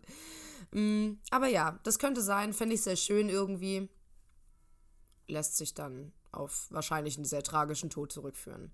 Also ich meine, es war er war jetzt schon gemein zu ihm. Er war gemein zu ihm, aber ich kann es auch ganz ehrlich verstehen. Also diese ganze Konversation, okay, die, die drehte sich halt auch darum, dass die beiden, dass er halt dieser, dieses Rich Kid ist, dem alles in den Schoß fällt. Und dass das bei den anderen halt nicht so ist. Und das ist, ja gut, diesen Dialog kennt man in Filmen oder auch allgemein. Deswegen, ich konnte es irgendwie nachvollziehen, dass die da sauer sind. Und er ist ja nicht. Ja, und weil er halt schuld ist daran, dass sie eben. auch aus dem Ding rausgeschmissen wurden. Eben. Also, deswegen, ja, ich wäre da auch sauer. Und wenn ich Isilo wäre, hätte ich ein heftig schlechtes Gewissen. Deswegen benennt er dann sein Kind nach ihm. Also, es ist kein tragischer Tod. Es ist einfach Nö, nur, es ist einfach nur dieser Streit. Entschuldigung. Sorry. Hey, übrigens, ich hoffe, es ist okay, dass ich deine Zukunft ruiniert habe. Ich werde mein jüngstes Kind nach dir benennen. Oh, echt? Cool. Und meinem jüngsten Kind geht es übrigens super gut, denn ich bin reich und uns geht's allen gut. Aber du hast keinen Job, ja? Ah, genau so wird's kommen. Mm, so, jetzt streiten sie sich, trennen sich. Ähm, es gab auch ein bisschen Talk über Isildurs Bruder wieder, der ich weiß nicht, ob der noch vorkommen wird, so als Person. Würde, ich glaube ja. Ich glaube auch, würde mich interessieren. Könnte aber könnte mir sehr gut vorstellen, dass das so ein Ding ist, ähm, dass der am Ende der Staffel vorkommt und dann Teil der zweiten eher wird. Gut, das, ja. Keine Foundation, diese Theorie. so, jetzt gehen wir wieder zurück ins Gefängnis äh, mit Halbrand und Galadriel. Und ähm, er, da fand ich es krass, wie, er, wie krass er in den Kopf von Galadriel geht. Erstmal fängt er damit an, dass er den Feind in ihren Kopf setzt, dass der Feind gerade gar nicht Sauron ist, sondern Menschen. Also er erinnert sie daran, dass sie gerade gegen Menschen kämpft. Das war das erste, wo ich so war, ah, hello friend, I see what you're doing, you clever hot bastard. Und dann mh, mm, also für mich klingt alles, was er gesagt hat, nach Hetze und Manipulation. Ja. Also alles. Ich muss auch ganz ehrlich sagen, ich habe mir in der letzten Folge noch komische Geräusche gemacht, als du ähm, auf die Halbrand böse Sauron-Schiene gegangen bist. Mhm. Aber mhm. in dem, in dem Wahrscheinlichkeitsranking, wer ist Sauron, gebe ich zu, diese Folge hat Halbrand auf jeden Fall einiges an, an Boost gewonnen, was das angeht. Ja, Genau, und dann ist es ja so, äh, er, er sagt nämlich was ziemlich Spannendes, was sehr zu Saurons Way of Dealing, also wie er so, wie Sauron so mit Sachen umgeht, ähm, darauf anspielt. Und zwar, er sagt, dass man herausfinden soll, was, wovor der Gegenspieler am meisten Angst hat. Dann lernt man selbst, wie man diese Angst oder wie man über diese Angst hinwegkommt und erlangt dadurch Macht über den Gegenspieler. Sehr spannend, weil das ist exakt das gleiche, was Sauron mit den Numenorians gemacht hat. Ähm, mit dem Thema Menschlichkeit. Äh, nicht Menschlichkeit, Sterblichkeit. Äh, weil von den Menschen ja die größte, größte Angst Sterblichkeit war und er hat dann damit geworben, so, ey, guckt mal, da gibt's was, das das aufhalten könnte. Steht mir bei. Seid für mich da. Und ich bin für euch da. Ja, ja, ja, ja, ja, ja. Wir kennen das Lingo. Guti, dann ähm, erklärt er ihr auch nochmal, und ich frage mich auch so ein bisschen, wieso Galadriel nicht selbst drauf gekommen ist. Aber ja, der King ist ein Wunderpunkt bei Muriel. Surprise! um, ähm, Galadriel steht echt ein bisschen auf dem Schlauch, ja, also so generell. Sie kann halt Leute umkloppen, und äh, aber wenn es dann ums Reden oder diplomatische ja. Sachen geht. Das ist nicht so gut dabei. Wenn ich auch überlege, aber gut, ich bleibe auch dabei. Ich glaube, sie ist einfach ein bisschen flashed noch von diesen ganzen Menschen, die da chillen. Und von dieser schönen Stadt. Vielleicht ist sie einfach ein bisschen overwhelmed. Oder von dem Pferd. Oder von diesem, ja, die ist einfach noch so ein bisschen lange ab von diesem Pferderitt.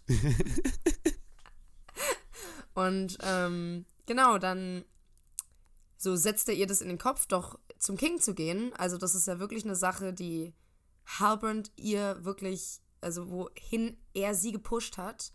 Und jetzt wird es richtig, das ist ja wirklich wild. Dann kommen diese Wachen, sie zerstört die Wachen, haut sie in diesen Kerker da rein. Und wie auch immer. Wie auch immer sie das gemacht hat, aber es ging alles sehr schnell. Da kam natürlich keine Slow-Mo. Mm. Und jetzt kommt's, Farazon wollte einschreiten und Halbrand bringt ihn dazu, das eben nicht zu tun. Äh, what is going on here? Mir würde es auch noch, äh, also mich würde es auch nicht wundern, wenn Galadriel losgegangen ist, dass Farazon da auch noch für ein kleines Pläuschchen dort geblieben ist. Mhm. Für eine kleine Flüsterung in sein Ohr. Eine kleine Flüsterung. Ja, also Halbrand ist sehr gut im Flüstern. Würde ich einfach mal so behaupten. Mhm, gut, aber es, Galadriel macht es, sie geht zum King, aber wer ist da noch? Miriel. Und man muss auch dazu sagen, der King ist mehr tot als lebendig. Mhm. Und Miriel macht nochmal so ein bisschen klar, dass sie den, den Elfen eher also eher zwiegespalten gegenübersteht. Also wir wissen noch immer nicht so ganz, ist sie jetzt wirklich auf Seiten der Elfen oder Kingsman oder also sie schwebt irgendwie so in der Mitte. Und dann bringt sie Galadriel äh, hoch in den Turm, wo ein Palantir ist. Palantir, Palantir. Es ist wirklich ganz schwierig mit den Namen. Ich bin mir nicht so ganz sicher. Übrigens mega dumm, dass wir da nicht drauf gekommen sind, weil der König einfach auch Palantir heißt. Oh Gott, true. Ich habe mir gedacht, als es, da, als es dann da in diesem Raum war, habe ich gedacht, boah, wie doll stehen wir auf dem Schlauch, dass wir da drauf oh nicht Gott, gekommen so sind. Nur true. kleiner Einwurf. Oh mein Gott, das ist so wahr. But well. Oh. Ähm, was ich auch gerade eben noch ein bisschen vergessen hatte, ist, dass die, also dass sie nochmal sagt, dass ihr Vater nach der Krönung, als er sich für die Ways von den Elfen ähm, ausgesprochen hat, dass er sich extrem unbeliebt gemacht hat und dass man halt merkt, dass Miriel das ein bisschen intelligenter anstellen möchte und nicht direkt den Zorn von allen auf sich ziehen möchte und da halt wahrscheinlich so ein bisschen plottet, ein bisschen strategisch klug handeln möchte was auch sehr nachvollziehbar ist. Ich muss auch sagen, ich mag Miriel als Figur eigentlich voll gerne. Ich mag sie auch sehr sie, gerne. Es ist eine super spannende Figur, gerade. Also. Mhm. Sie ist halt, also ich finde, dieses Zwiegespaltene kommt richtig gut rüber. Sie handelt nicht unmoralisch, ähm, aber ist halt auch nicht dieses, ich mag dich, weil du bist eine Elfe. Ja. Sondern so ein, ja, okay, nee, du musst dich hier halt auch gut benehmen. Deswegen, ich fand bisher eigentlich alles so, was sie gemacht hat, bedacht. Ähm, Auf jeden Fall nachvollziehbar. Nachvollziehbar, genau. Und dazu kommt halt echt, das Einzige, was sie weiß, ist, dass da irgendwas passieren wird und dass es zusammenhängt mit ihr. Also man kann sich schon vorstellen, warum sie sehr vorsichtig ist mit allem, was sie tut. Und nicht blind in dieses Dingens reinrennt, von wegen, Elfen sind grandios. Mhm. So, und jetzt äh, wie sind wir in diesem Raum und im Hintergrund kann man da ein paar Reliquien sehen. Man kann wohl noch mehr sehen. Ich werde echt nur auf die ganz offensichtlichen eingehen. Und zwar, das wäre einmal ähm, das Schwert, das Nasil extrem ähnlich sieht. Man weiß ja auch nicht wirklich, wie es zu Elendil kam. Bedeutet, ja, wir sehen da wahrscheinlich das Schwert, endlich. Ich beuge mein, ich beuge mein Haupt vor dir, weil du gesagt hast, ich habe Unrecht mit dem Schwert in der letzten Folge. Wahrscheinlich hatte ich Unrecht. Ja. You were right. genau, also da ist das Schwert, das kommt irgendwie zu Elendil noch. Mal sehen wie verfolgen wir den Weg des Schwerts. Mm, dann sieht man auch noch im Hintergrund eine Axt, die höchstwahrscheinlich Dram Dram Dramborlik sein kann, wenn ich das jetzt richtig hoffentlich ausspreche. Mm, und das ist vom, das war die Axt vom Großvater von Elrond und Elros. Und daneben ist auch noch ein Schwanenschild zu sehen, das auch eben diesem gehörte. Diese beiden Dinge sind verschollen. Ähm, heutzutage, wenn Mittelerde noch 2022 spielt. ich wusste gerade nicht, wie ich da den Turn gerade machen soll an keinem Punkt. Mm, aber gut, nehmen wir das hin. Also das sind beides auf jeden Fall Erbstücke der Könige von Numenor, die ähm, immer weiter in der Königsfamilie geblieben sind. Ist ja ganz nett, ne? So. Ja, das finde ich auch ganz ja, nett. Ja, ich, ich weiß jetzt ehrlich gesagt nicht, was ich noch mehr dazu zu diesen Dingen sagen soll, einfach nur, dass sie existieren und da sind. Ja, ist eine kleine History. Ist eine kleine, äh, ja. Kleine Reference. Kleine Reference einfach, genau. Einfach mal, weil wir es können. einfach weil. ähm, gut. Und so, jetzt sehen wir, ich habe ja gerade eben schon gesagt, dass da oben ein Palantir ist. Und es ist einer von sieben und die anderen erwähnt, sie sind verschwunden oder versteckt. Irgendwo sind sie aber auf Numenor. Das ist klar. Man weiß einfach nur nicht wo. Ähm, wir wissen, dass es irgendwie einen Bezug von Isildur ja zum Westen gibt. Also könnte man überlegen, dass die anderen Palantir sich irgendwie im Westen von Numenor befinden. Aber das ist auch nur eine Vermutung. Mhm, mal kurzer, vielleicht ein kleiner Exkurs zu denen. Also diese Palantir stammen aus Eldamar und wurden von den Noldor gemacht. Oh, von Fernor. Wahrscheinlich von Fernor an sich, aber das ist, glaube ich, so wie ich es gelesen habe, nicht ganz so klar.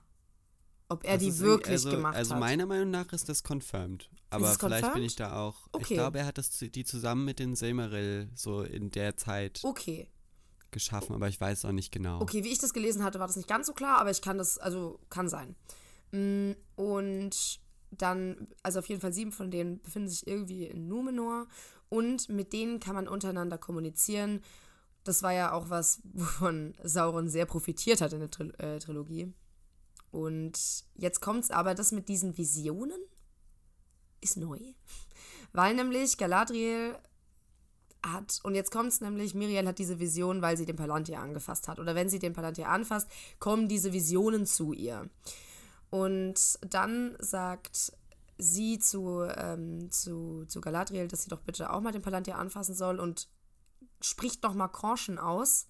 Und dann sagt Galadriel, und ich mochte sie in dieser Stelle überhaupt nicht, weil sie sagt schon so ein bisschen schnippisch, so, das ist nicht das erste Mal, dass ich einen Palantir anfasse.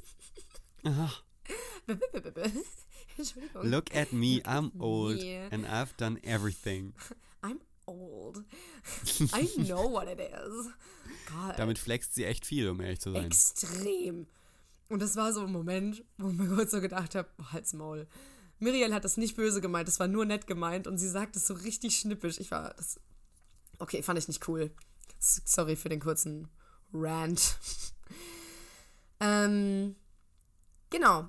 Und sie bekommt jetzt die gleiche Vision, nur halt nicht mit einem Kind im Arm, sondern einfach alleine aber auch wieder die Pedals, auch wieder Blick über, Lumen, äh, über, über die Hauptstadt und die Wogen des Wassers. weißt du, was ich cool fand? Hm? Die, wie das Palantir zerspringt. Oh, das Design davon. Das war geil. Das sah so geil aus. Also wirklich. Eh, dieses bei, ganze bei Herr der Ringe wirbelt das einfach nur ein bisschen rum. Aber das Design von Alt, das war wirklich das war so next geil. level.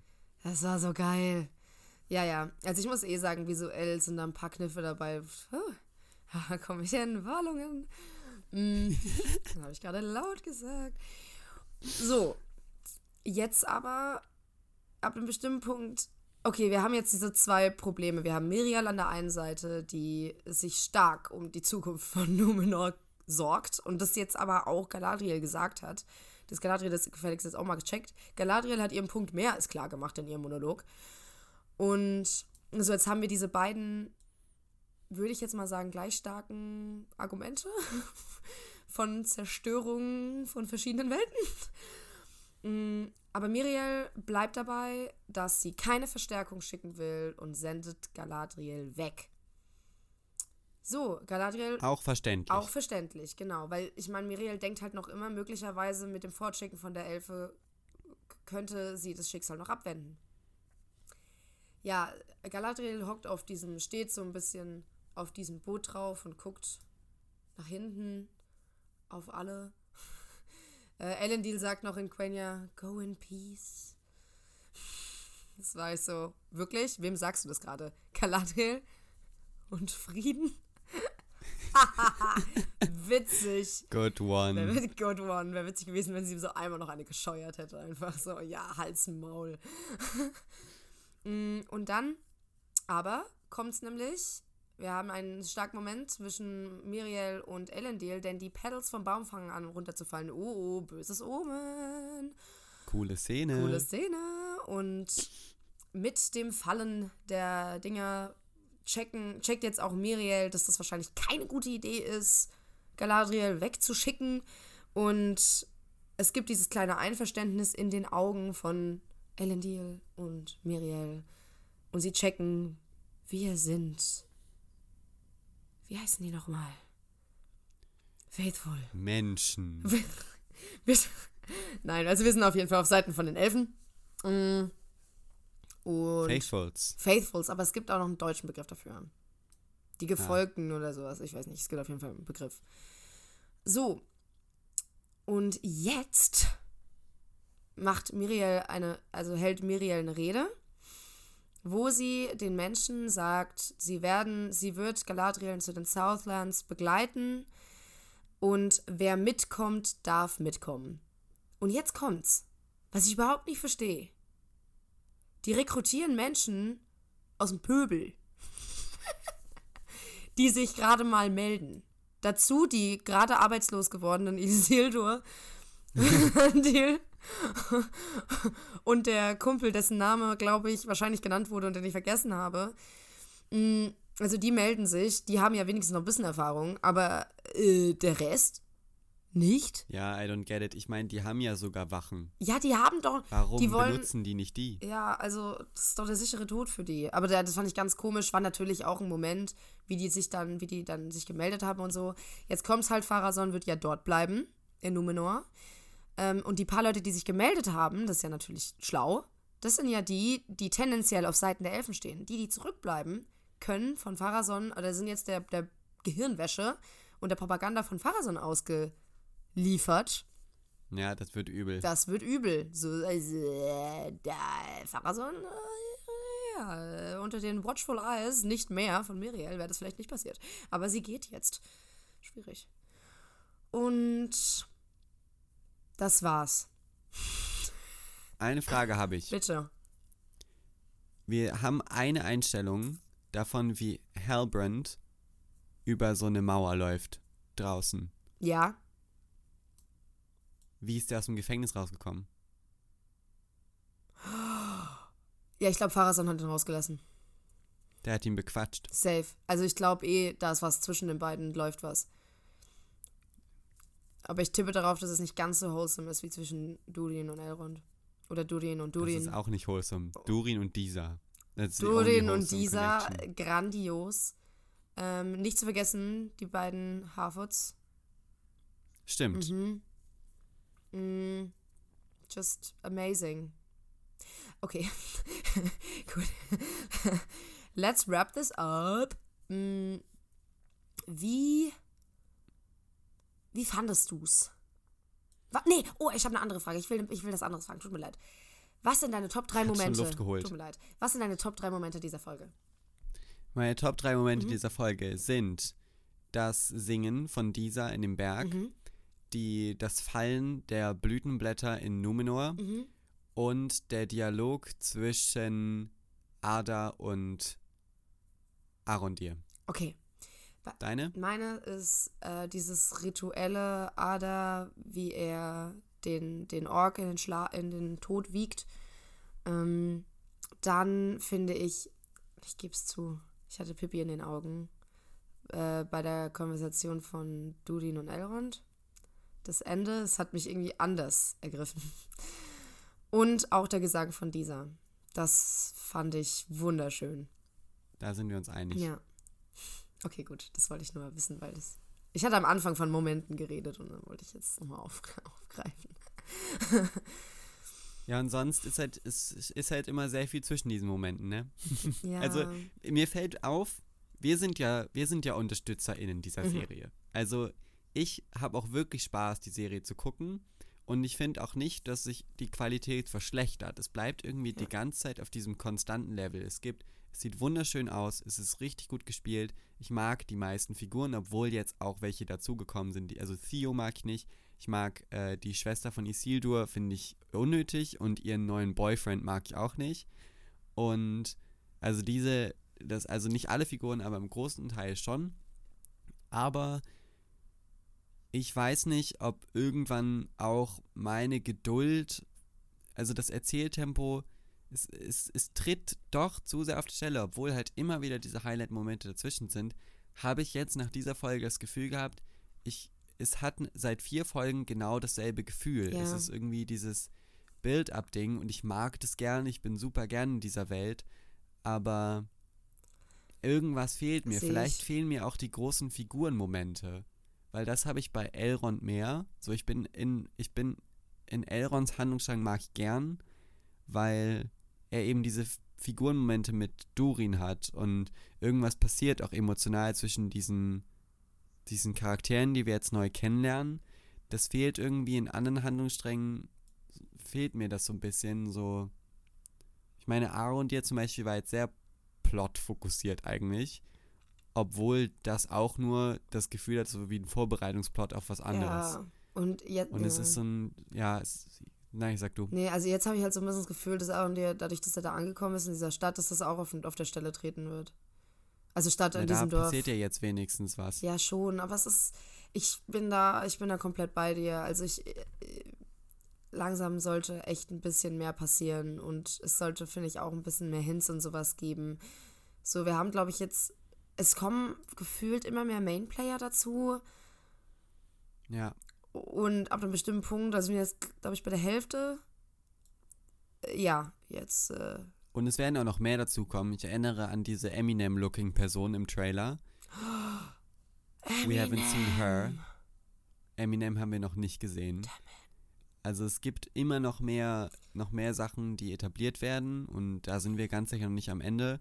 Und es ist eben auch so, dass die einzelnen Handlungsstränge sich nicht, also es gibt keine Überschneidung. Nee. Es gibt keinen, das, das große Ganze. Das Einzige ist dieser Meteorit. Das Ziel fehlt irgendwie. Also das Einzige ist Stimmt, wirklich der, der Stranger.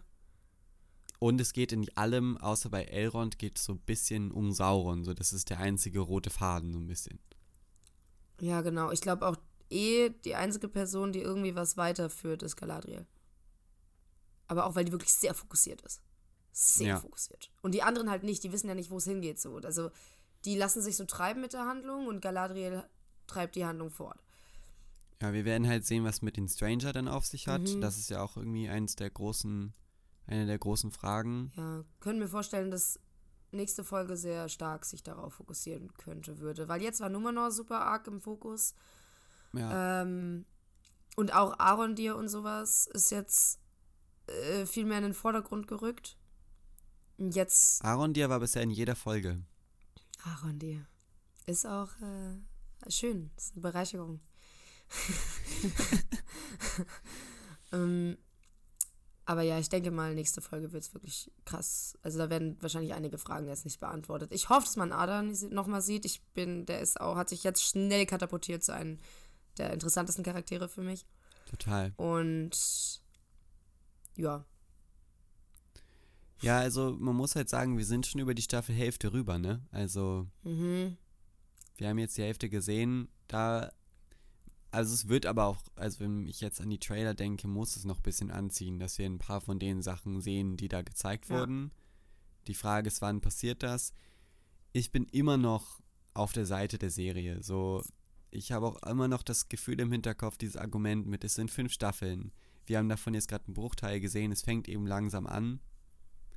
Äh, vielleicht müssen wir einfach im größeren Ganzen denken, aber jetzt in der Folge ist es mir schon das erste Mal irgendwie aufgefallen, äh, dass ich danach dann saß, die Folge war zu Ende und ich hatte das Gefühl, hm, jetzt habe ich irgendwie, ich hatte ein paar coole Eindrücke, aber ich habe wenig Neues gelernt gerade. Ja, ja, ja, sehe ich. Ja, also Hoffentlich zieht es jetzt ein bisschen an oder wird ein bisschen fokussierter einfach dann. Ja, es kann immer noch besser. Ne? Und hört auf nee. mit den Slow-Mos. Hört auf. Ich glaube, das hört jetzt auf. Ich, I'm a believer. Okay. Ja, gut, dann würde ich sagen, hören wir, äh, hiermit äh, haben wir das Ende dieses Podcasts erreicht. Ähm, machen jetzt gleich auch mal noch Werbung für den Episodenguide von Herr äh, von Rings of Power, der auf unserer Online-Magazin-Webseite zu sehen ist. Ähm, unter diesem Deckmantel auch dieser Podcast hier erscheint. Und zwar 4001reviews.de. Also schaut da gerne dran vorbei. Da sind auch noch ganz viele andere Kritiken, Toplisten und natürlich Episodenguides. und sonst haben wir natürlich auch alle herkömmlichen Social Media Kanäle und sogar jetzt TikTok. Ähm, genau, also startet diesen auch mal gerne einen Besuch ab. Aber alles unter 4001reviews.de. Beziehungsweise 4001reviews. Und, da, yeah. und damit. Tschüss mit Tschüss, tschüss.